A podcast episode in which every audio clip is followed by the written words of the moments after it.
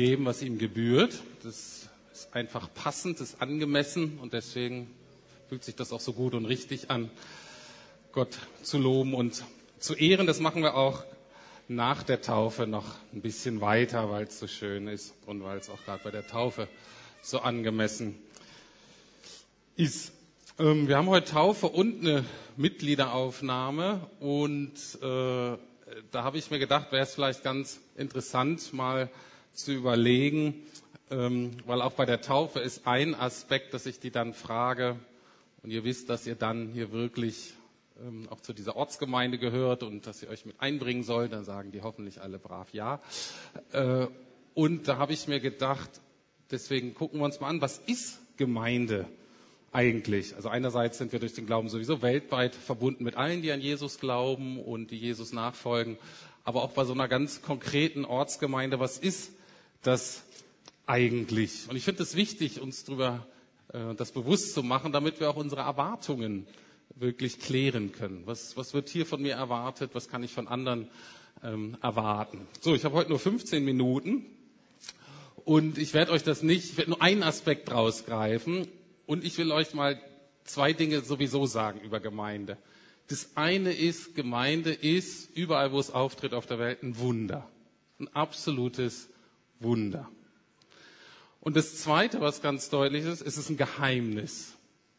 Also glaubt nicht, dass ich euch in 15 Minuten das Wunder und das Geheimnis erklären kann, sondern ich hoffe nur, dass ihr weiter begeistert seid und ein paar neue Anregungen vielleicht habt und sagt, wow, da will ich weiter drüber nachdenken.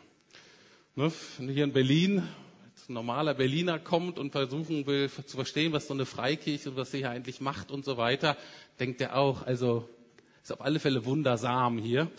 Ähm, schwer zu verstehen. Aber interessanterweise steht in der Bibel dass, äh, auch, dass selbst die Engel im Himmel sitzen und runtergucken auf uns und sich den Kopf kratzen und sagen, Gott, was hast du dir diese Truppe da?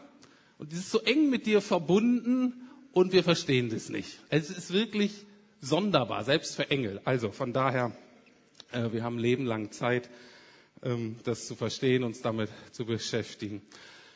In der Bibel gibt es verschiedene Begriffe für sowas wie Gemeinde, eben Gemeinde oder Kirche. Manchmal heißt es auch Volk Gottes oder ähm, Haus Gottes oder der Körper oder Leib von Jesus Christus. Also ganz unterschiedliche Namen. Und heute möchte ich einen anderen Aspekt rausnehmen, der in der Bibel steht und der heute Morgen auch schon genannt wurde, ziemlich oft. Das war gar nicht so geplant. Und zwar Gemeinde als Familie Gottes.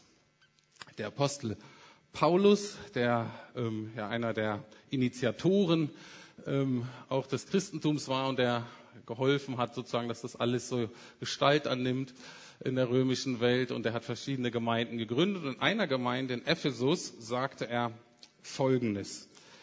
Deshalb seid ihr nicht länger Fremde und ohne Bürgerrecht, sondern ihr gehört zu den Gläubigen, zu Gottes Familie. Also deshalb seid ihr nicht länger Fremde und ohne Bürgerrecht. Das wäre jetzt auch ein eigener Teil, den man erklären könnte. Das mache ich heute nicht, sondern nur diesen Teil, sondern ihr gehört zu den Gläubigen, zu Gottes Familie. Und wenn die Bibel von Familie spricht, ist das auch das, was wir so Kernfamilie nennen. Ne, wenn es gut geht, Mama und Papa und ein blitzgescheiter Sohn und eine schöne Tochter. So, ne, so eine schöne Kernfamilie.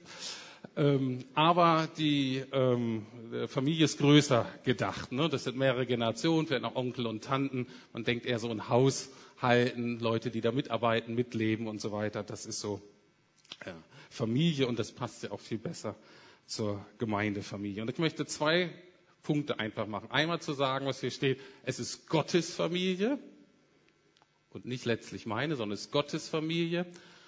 Und das Zweite ist, es ist eben Familie und keine Institution. Zum ersten Punkt. Es ist Gottes Familie. Das Ding stört mich irgendwie. So. Also, wenn es Gottes Familie ist, dann ist relativ klar, dann dreht es sich um Gott. Und es ist sehr interessant, je länger man in Gemeinde ist und je mehr man wie ich das organisiert und verantwortet und so weiter, verliert man schnell diesen absolut notwendigsten Punkt aus den Augen. Es kann sich dann um alle möglichen Dinge drehen Und manchmal liege ich so nachts im Bett und denke, hey Gott, haben wir irgendwas verpasst? Ah, geht ja um dich. Es ist deine Familie. Es dreht sich um Gott. Es beginnt mit Gott. Jesus ist unser Mittelpunkt. Gott ist auch unser Ziel. Anfang und Ende ist Gott. Bei diesem ganzen Unternehmen Gemeinde. Es dreht sich um Gott. Es ist Gottes Familie. Die Frage ist natürlich auch, wie werde ich Teil von Gottes Familie? Da gibt's ähm, einen Mann, der heißt Johannes, der kannte Jesus ziemlich gut. Die waren befreundet. Jesus hat ihm ziemlich viel beigebracht. Und der schreibt einmal Folgendes. In seinem Bericht über Jesus schreibt er, all denen aber, die ihn aufnahmen, also die Jesus aufnahmen und an seinen Namen glaubten, gab er das Recht, Gottes Kinder zu werden.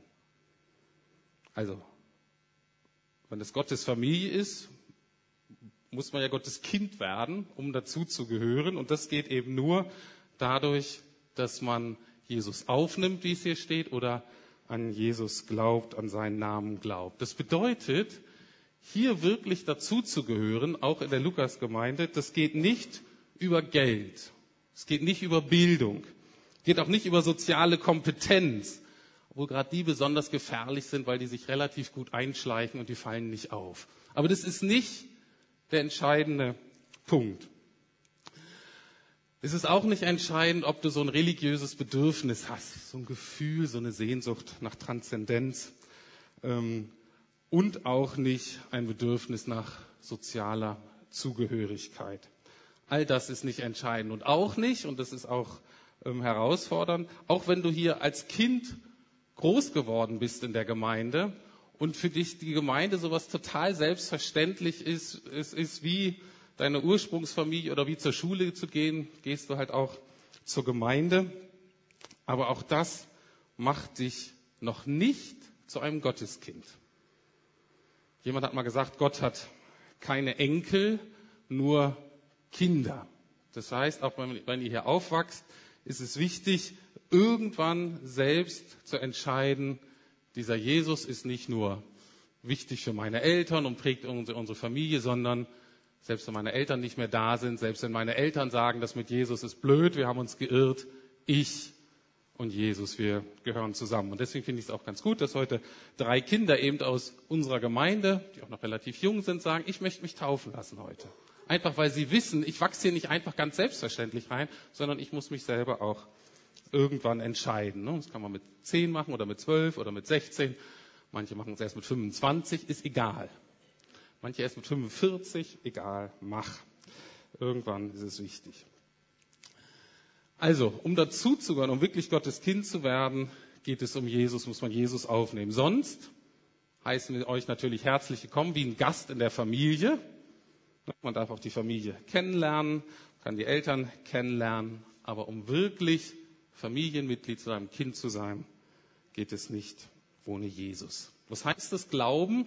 Durch einerseits heißt Glauben, ich glaube, dass es ihn gibt, ja, sonst äh, bringt das ja alles nichts. Und damit muss man ja auch in Berlin oft anfangen, überhaupt den Leuten klarzumachen, dass es Gott wirklich gibt. Und das Zweite ist aber auch, ich glaube ihm. Ne? Ich glaube ihm. Was heißt denn das? Das heißt letztlich, ich vertraue mich ihm an. Und das bedeutet ich auch, ich vertraue Gottes Sicht über meinem Leben. Ich glaube Gott und deswegen ist es wichtig, dass ich mich mit ihm beschäftige, zu sagen, ich glaube dem, was er über mich denkt. Über meine Vergangenheit, über meine Gaben, über meine Fähigkeiten, über meine Zukunft, über meine Bedürfnisse, was ich wirklich brauche und was vielleicht gar nicht so wichtig ist, obwohl ich denke, dass das so wichtig ist. All dem sollen wir Vertrauen lernen. Und die Bibel macht ganz deutlich, wir müssen ihm vertrauen lernen, dass das wirklich das Wichtigste ist, was die Bibel das Wichtigste nennt. Und das ist Jesu Leben, Jesu Sterben und Jesu Auferstehung. Und das müssen auch die zentralen Ereignisse in unserem Leben werden. Gut, das ist der erste Punkt, wie wir Kinder werden. Der zweite ist anhand der Familie, ähm, in einer guten Familie, in der Familie, wie Gott sich gedacht hat, bestimmen die Eltern letztlich, wo es lang geht. Die Eltern bestimmen die Kultur in der Familie, die bestimmen die Werte in der Familie, die bestimmen die Regeln und Verhaltensweise in der Familie und genauso ist es hier auch. Ne? Und derjenige bin nicht ich, ne? ist ein bisschen ärgerlich, aber es ist so, sondern derjenige ist er. Und keiner von uns, auch nicht die Gemeindeleitung, sondern es ist er und er hat uns da nicht alleine gelassen, sondern er hat sich das, was wir nennen, er hat sich geoffenbart und deswegen nehmen wir die Bibel auch so wichtig. Wir wirklich sagen, wir nennen es auch Gottes Wort, ähm, einfach zu wissen, da drin steht, wie das Leben hier aussehen soll in dieser Familie. Der nächste Punkt ist, wenn es Gottes Familie ist, dann geht es darum, dass hier Gottes Kinder sind und nicht meine Clique. Und darüber klage ich euch ja immer wieder mein Leid und ich klage es euch auch heute, dass es so ärgerlich ist, dass Gott bestimmt, wer in seiner Familie ist und nicht wir. Und das ist so richtig nervig. Und je länger man dabei ist, desto nerviger wird das. Freunde kann ich mir aussuchen, Eltern und Geschwister nicht. Und jetzt ist es ziemlich einfach und ziemlich blöd, aber ziemlich einfach wenn Gott diese Menschen mag und wenn Gott alle seine Kinder liebt und wenn er die dabei haben will, dann fällt mir persönlich kein guter Grund ein, weshalb ich sie nicht mögen sollte und weshalb ich sie nicht dabei haben will. Ich gebe euch zwei Sekunden Zeit, ob ihr einen guten Grund findet. Zeit ist vorbei. Es gibt keinen. Macht nichts. Es gibt keinen. Selbst wenn ihr zwei Stunden hättet. Es gibt keinen Grund. Deswegen müssen wir alle auch umdenken lernen und so werden wie Gott. Wir können nicht sagen, schön, dass Sie dabei sind, aber dann, wenn Sie beim Mittagessen neben mir sitzen, sich nicht dafür interessieren. Es geht nicht. Ich kann auch nicht sagen, schön, dass Sie da sind, aber in meiner Kleingruppe, nein, auf keinen Fall. Da würden Sie doch irgendwie stören. Wenn Gott sich die Leute aussucht, sie wirklich Gottes Kinder sind, dann habe ich kein Recht zu sagen, also mir gefällt die Person nicht so. Damit verbunden ist der Punkt, dass es natürlich viele gute Gründe und auch schlechte Gründe gibt, hier in so eine Gemeinde zu kommen. Aber ein Grund, den wir wahrscheinlich alle haben, ist, und der ist jetzt auch nicht der, äh, der ist total verständlich, ist, dass man natürlich viele nette, hoffentlich viele nette Menschen kennenlernt, die man selber cool findet, zu denen man irgendwie passt, von denen man sich angenommen und verstanden fühlt, mit denen ich mein Leben teilen kann, die mich unterstützen, Klar, das ist super, das wünschen wir uns. Aber, und das ist auch ganz wichtig, ähm, für Gott ist es ganz wichtig, dass es auch andere Menschen gibt, an denen du was lernen sollst, nämlich an denen du lernen sollst zu werden wie ihr selber. Und eine Spezialität Gottes ist es, etwas, was ihn total ausmacht, ist das, dass er liebt, was nicht liebenswert ist.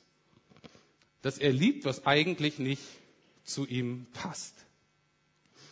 Und deswegen braucht jeder von uns mindestens eine Person nah genug hier in der Gemeinde, die sie wirklich nicht mag. Die sie wirklich total nervig findet. Wo sie sagt, Gott, ich verstehe das nicht, schick die doch in eine andere Gemeinde. Ähm, oder lass die doch einen neuen Job sonst wo kriegen. In New York zum Beispiel. Ähm, so. Und Gott sagt nein. Warum? Weil Gott möchte, dass unsere, dass deine Liebesfähig, Liebesfähigkeit größer wird. Gott hat nämlich einen Plan, und zwar nicht nur die Leute zu schicken, die gerade in dein Herz passen, sondern Gott hat den Plan, dass dein Herz größer wird, immer größer wird, dass Leute in dein Herz passen, in dein Leben passen, die du sonst von dir aus dann nie reingelassen hättest. Also, wenn du zurzeit keine so eine Person hast, dann bete für eine. Wenn du immer noch keine findest, komm zu mir, ich kann dir eine zeigen. Also ich habe einen guten Überblick hier. Ähm, also, von daher, aber es geht, ist wirklich ernst gemeint. Wir sollen lieben lernen. Weil das Wichtige daran ist, dass der Heilige Geist uns daran erinnern kann, ah, mit mir und Gott ist ja das Gleiche. Ich werde auch geliebt obwohl ich es eigentlich nicht verdient habe. Und das ist einfach dann eine ganz gute Erinnerung. So, so ein paar Punkte zu Gottes Familie und dass es hier um Gott geht und dass er bestimmen darf und dass wir so werden sollen wie er und dass es nicht darum geht, dass er das hier so regelt, damit wir das alle so ganz easy und cool finden. Zweiter Punkt, Gottes Familie. Ne, das ähm, er wirklich uns Familie nennt. Und das heißt, dass wir manche Aspekte einfach auch so denken sollen. Selbst wenn wir eine relativ große Familie ist und wir hoffen auch, dass wir noch größer werden, ähm, dennoch ein paar Familienaspekte sollen bleiben. Der erste ist, und das finde ich wirklich schön, dass wir alle den coolsten großen Bruder haben. Ne?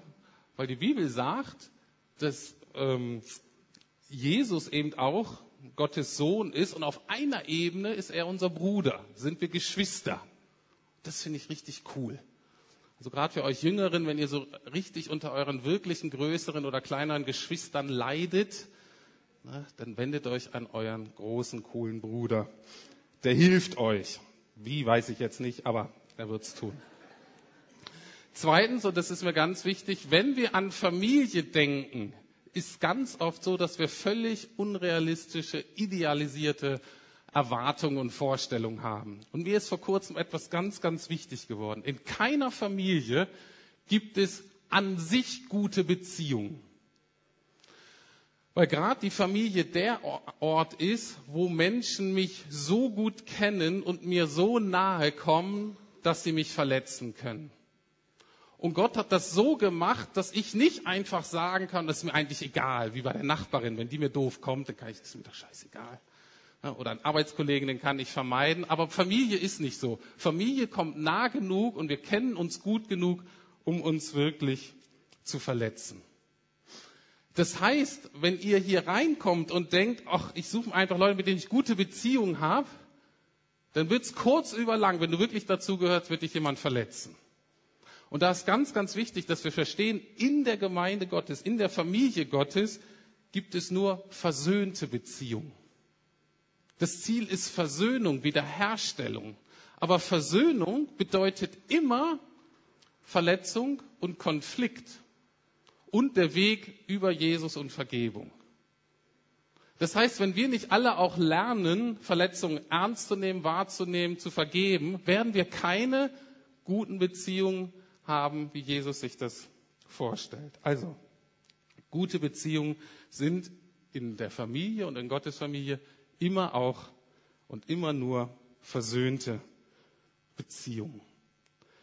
Und deswegen ist auch wichtig, dass, wenn ihr hier dazugehören wollt, dass ihr nicht denkt, Gemeinde soll ein Schutzraum sein, in dem mir sozusagen keiner auf die Füße tritt, mir keiner blöd kommt, mir keiner an meinen Vater oder meine Schwester oder sonst irgendwas erinnert. Nein. Es soll ein Schutzraum sein, damit Dinge heil werden können. Okay, aber nicht, dass dir hier keiner komisch kommen darf.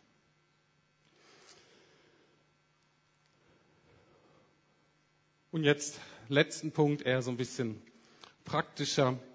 Ähm, wenn wir hier so unterwegs sind und wir uns daran erinnern, dass das eine Familie ist, dann ist dieser Betrieb ja ähm, wenn man es mal mit dem Essen zum Beispiel vergleicht, ist das hier kein Restaurant und es ist aber auch nicht Hotel Mama hier. Ne? Es gibt ja Familien sozusagen, die so organisiert sind, äh, dass Mama alles macht und alle anderen machen eigentlich äh, gar nichts. Denk mal, wenn ihr essen geht in, der, in ein Restaurant, dann ist ja so, dass du bezahlst und dann dreht sich alles um dich. Und dann guckt auch jeder, was er hat und dann darf er nörgeln, wenn es nicht so gut ist, weil er hat ja dafür bezahlt. Und man teilt in der Regel auch nicht so. Man sagt, ich habe hier meine Portion und ne, du hast so deine. Ähm, und, ähm, und ganz oft in unserer individualisierten, materialistischen Gesellschaft sehen wir Gemeinde genauso. Ich gebe hier ein bisschen Geld und dann soll sich das so um meine Bedürfnisse hier drehen. Nicht so, wenn wir verstehen, dass es Familie ist. Und bei Familie, wenn wir an Familienessen denken, in einer, ich sag mal, gut organisierten Familie ist, es kostet auch Geld. Klar kostet es auch Geld. Oder? Ist ja nicht umsonst in der Familie, es kostet Geld. Aber man bereitet irgendwie aufgeteilt, bereitet man vor oder man hilft äh, und man deckt mit ab oder wäscht mit ab oder wie auch immer. Und man guckt hoffentlich reicht es für alle? Ne? Wir waren fünf Kinder zu Hause und äh, da muss man irgendwie gucken. Äh, natürlich kann man gucken, wie man über, überlebt, sozusagen, Recht des Stärkeren. Ähm, oder aber man gucken, hey, das Essen, das Fleisch muss irgendwie für sieben Leute reichen. Ne? Und da muss man lernen zu gucken, okay. Und ich, irgendwann merkt man, wenn ich immer mehr habe als die anderen, stimmt irgendwas nicht. Also, auch da das Lernen. Und das Gute ist, das können wir heute beim Gemeindefest praktizieren. Okay, also nehmt euch erstmal nur eine Wurst und nicht gleich mehr. Ähm, geht lieber zweimal als beim ersten Mal so viel und sich zu freuen, na, ich hab's gekriegt, ist egal, was die anderen kriegen. Ähm, guckt vielleicht, wo ihr helfen, wo ihr unterstützen könnt. Ähm, einfach, dass wir auch da denken, es ist ein Gemeindefest, aber es ist eben auch ein Familienfest. Und wir hatten hier viele nette Mütter und Väter, die sehr viel gemacht haben. Und dafür bin ich auch sehr dankbar. Aber wir anderen auch sollen helfen und unterstützen. Also ich könnte noch viel ähm, erzählen, aber wie gesagt, ich habe heute keine Zeit. Ähm, und natürlich werden wir immer wieder auf das Gemeindeleben kommen, um zu gucken, wie können wir dieses Wunder, wie können wir dieses Geheimnis verstehen. Aber wichtig ist mir heute, dass es wirklich letztlich ist es Gottes Familie und ähm, es beginnt mit Jesus und es endet mit Jesus. Im Neuen Testament steht immer, Jesus ist der Anfänger und Vollender unseres Glaubens. Und da drin ist auch alles drin, was wir als Gemeinde leben. Und natürlich wird das auch ganz besonders deutlich jetzt in der Taufe, wo es auch ganz zentral ähm, um Jesus gehen wird.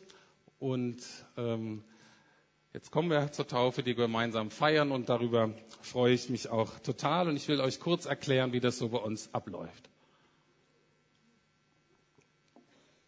Also wir haben heute vier Täuflinge, heute ist eine ganz weibliche Besetzung ähm, von den Täuflingen bis zum Wassertaucher. Ähm, und ähm, ich rufe die Personen einzeln nach vorne jede von Ihnen wird ein ganz kurzes persönliches Wort sagen. Jesus wichtig, warum sich taufen lässt. Dann werde ich Fragen stellen, die für alle gleich sind und die mit Ja beantwortet werden müssen und sollten. Dann hat jeder noch einen Taufspruch äh, und natürlich eine Urkunde und Karte, klar, ähm, äh, die dann zugesprochen wird und dann geht's ins Wasser und bei dem Wasser müsstet ihr, die dann auf dem Rand seid, müsstet dann so ein bisschen zurück, weil wir wollen keine Doppel- oder Dreifach taufen, sondern immer nur ein pro Mal. Gut, dann legen wir mal los. Liebe Hanna Katanek, komm doch du mal nach vorne. Also, das ist Hanna. Und erzähl du uns doch mal ganz kurz, warum du dich taufen lassen willst. Also ich habe lange überlegt, ob ich mich jetzt taufen lassen will, vor allen Dingen, weil es ja auch relativ kurzfristig war. Ähm, und ich habe halt auch gebetet so zu Gott, aber irgendwie habe ich kein eindeutiges Zeichen bekommen. Ähm, und dann habe ich nochmal im Lobpreis gebetet und dann habe ich hier so rechts das Taufbecken gesehen und plötzlich habe ich so richtig viel Freude verspürt und ich wusste irgendwie einfach, ich soll das machen. Und dadurch halt, habe ich halt auch gemerkt, ähm, was für gute Wege äh, Gott für uns hat und dass es einfach total cool ist, ähm, sich Gott anzuvertrauen. Und deshalb will ich das machen. Sehr schön, cool.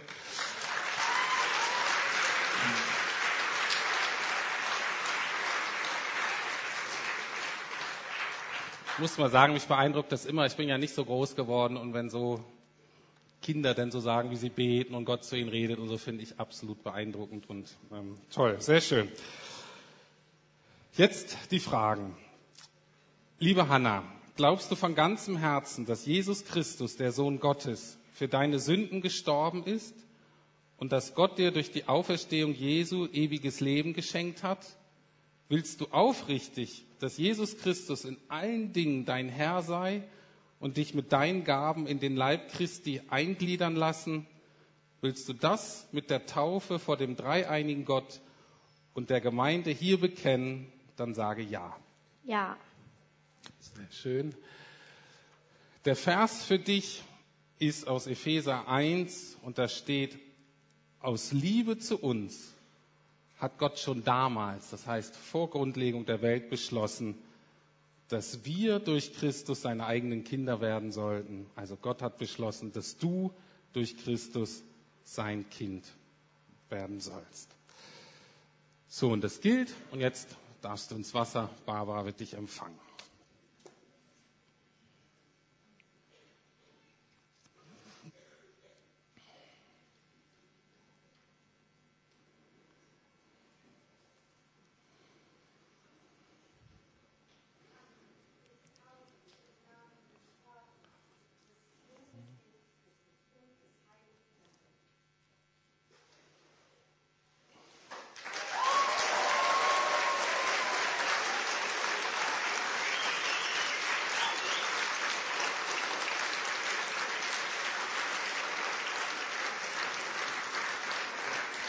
So, Tefila, dann komm du nach vorne. Das war ja ein erfolgreicher Start. Als Fußballer würde ich sagen 1-0, ist gut. Tefila, du hast schon oft ähm, Gott erlebt äh, und lebst auch mal. Erzähl uns doch mal von einem Erlebnis. Genau, also ich war mit meiner Freundin bei ihr und ähm, sie hat mir ihre Probleme gesagt und dann habe ich mit ihr in der Bibel nach Lösungen gesucht und wir haben immer eine gefunden und das hat mich einfach so berührt, dann musste ich anfangen zu weinen und dann habe ich einfach Gott so krass gespürt und seine unendliche Liebe und dann habe ich erfahren, also wusste ich einfach, dass ich ihr die Liebe weitergeben muss und auch allen meinen anderen Freundinnen. Sehr schön. Jetzt auch für dich die Fragen. Liebe Tefila, glaubst du von ganzem Herzen, dass Jesus Christus, der Sohn Gottes, für deine Sünden gestorben ist und dass Gott dir durch die Auferstehung Jesu ewiges Leben geschenkt hat? Willst du aufrichtig, dass Jesus Christus in allen Dingen dein Herr sei und dich mit deinen Gaben in den Leib Christi eingliedern lassen? Willst du das mit der Taufe vor dem dreieinigen Gott und der Gemeinde hier bekennen, dann sage ja. Ja. Sehr schön. Für dich ein auch sehr, sehr schöner Vers, ähm, den ihr übrigens alle auswendig lernen könntet, müsstet, drauf haben solltet. Ähm, 1. Johannes 3, da steht, seht, wie viel Liebe unser himmlischer Vater für uns hat. Denn er hat erlaubt, dass wir seine Kinder genannt werden. Und das sind wir auch. Halleluja.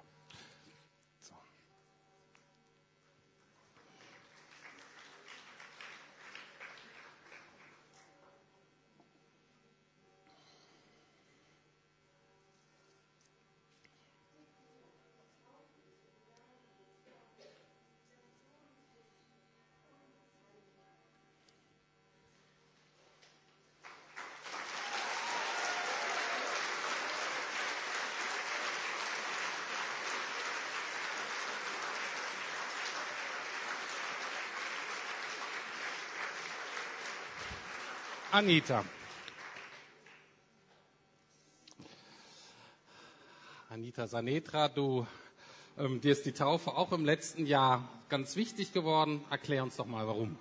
Ja, also, ja, also ich möchte mich taufen lassen, weil ich richtig zu Jesus gehören möchte und das habe ich eben im TGK-Jahr richtig mitgekriegt und ihn auch das erste Mal richtig erlebt und das hat mich sehr berührt und deshalb möchte ich ihm jetzt nachfolgen und mich taufen lassen. Cool, sehr schön. Ah, nee, behalt, behalt.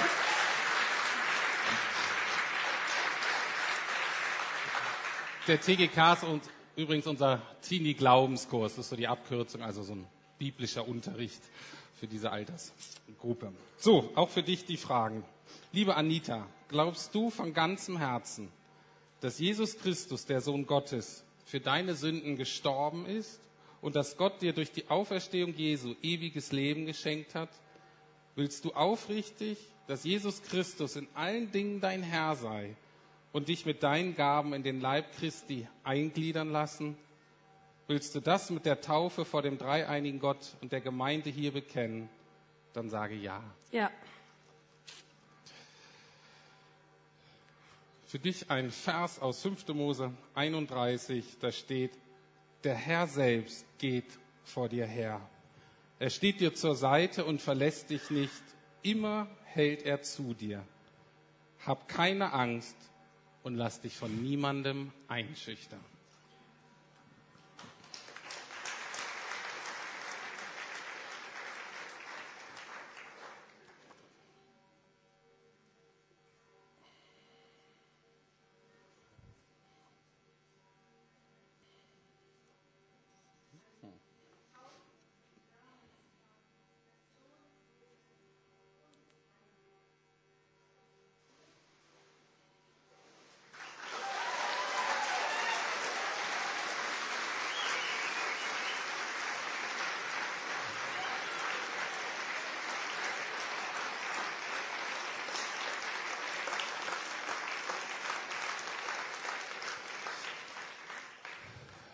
Übrigens, denke ihr habt es schon gemerkt, aber so eine Taufe ist immer auch eine ganz gute Gelegenheit, mal zu überlegen, na, vielleicht habe ich das selber mal gesagt. Ist das eigentlich noch so Realität? Dann kann man das nochmal so erneuern. Ich weiß nicht, wie das ist, wenn jemand bei so einer Hochzeit ist und hört man so eine Predigt und dann, ah ja, ähm, ist eigentlich gut. Man freut sich denn damit und sagt, ja, das kann man nochmal so wieder so erneuern. Oder wenn Sie das selber noch nicht gemacht haben, eine gute Gelegenheit zu sagen, Mensch, wo kann ich denn innerlich Ja sagen und wo sind dann noch Sachen, wo ich denke, uh, das lieber nicht, dann kann man da ja so weiterarbeiten. Also Sabine, jetzt bist du dran, Sabine Schmidt-Hidding. Du hast dich ja schon ähm, als Kind taufen lassen und jetzt ist dir aber wichtig geworden, das nochmal so als Erwachsene zu tun. Erklär doch mal, warum. Ja, also ich bin schon als Kind getauft worden, das war 1975 und bisher habe ich auch die Kindertaufe anerkannt. Aber Mitte Mai bin ich dann auf eine Freizeit mitgefahren und das war eine Zeit, in der es mir gar nicht gut ging und deswegen habe ich auch Hilfe gesucht. Und auf der Freizeit hatte ich dann ein Gespräch mit einem Pastor, der hat mir gesagt, dass es halt wichtig ist, als Erwachsene sich nochmal taufen zu lassen. Und ich habe auch ein inneres Bild gesehen mit diesem Taufbecken. Und ähm, ich wusste, also ich soll mich taufen lassen, auch in dieser Gemeinde, weil die Lukasgemeinde auch meine Gemeinde ist. Und der Pastor hat halt auch gesagt, dass man das mit einer Ehe vergleichen kann. Das hat mich sehr angesprochen. Und ich habe mich auch ähm, an eine Aussage erinnert von einer Missionarin von Campus für Christus, durch die, die ich damals gläubig geworden bin. Und die hat sich auf Matthäus 28, 19 bezogen. Und da steht, dass man halt erst an Jesus glaubt und sich dann taufen lässt. Und ich weiß auch, dass Jesus mir ewiges Leben gibt. Ähm, und ich weiß, dass ich zu ihm kommen werde, wenn ich sterbe und dass er eine Wohnung für mich vorbereitet. Und darauf verlasse ich mich und für mich ist er auch der Weg in den Himmel. Sehr schön. Behalt ruhig das Mikro, du musst nochmal Ja sagen. Also, auch für dich die Fragen. Liebe Sabine, glaubst du von ganzem Herzen, dass Jesus Christus, der Sohn Gottes, für deine Sünden gestorben ist und dass Gott dir durch die Auferstehung Jesu ewiges Leben geschenkt hat? Willst du aufrichtig, dass Jesus Christus in allen Dingen dein Herr sei und dich mit deinen Gaben in den Leib Christi eingliedern lassen Willst du das mit der Taufe vor dem dreieinigen Gott und der Gemeinde hier bekennen, dann sage ja. Ja. So, und für dich der Vers aus Johannes 8, da sagt Jesus, ich bin das Licht der Welt. Wer mir nachfolgt, irrt nicht mehr in der Dunkelheit umher, sondern folgt dem Licht, das ihn zum Leben führt.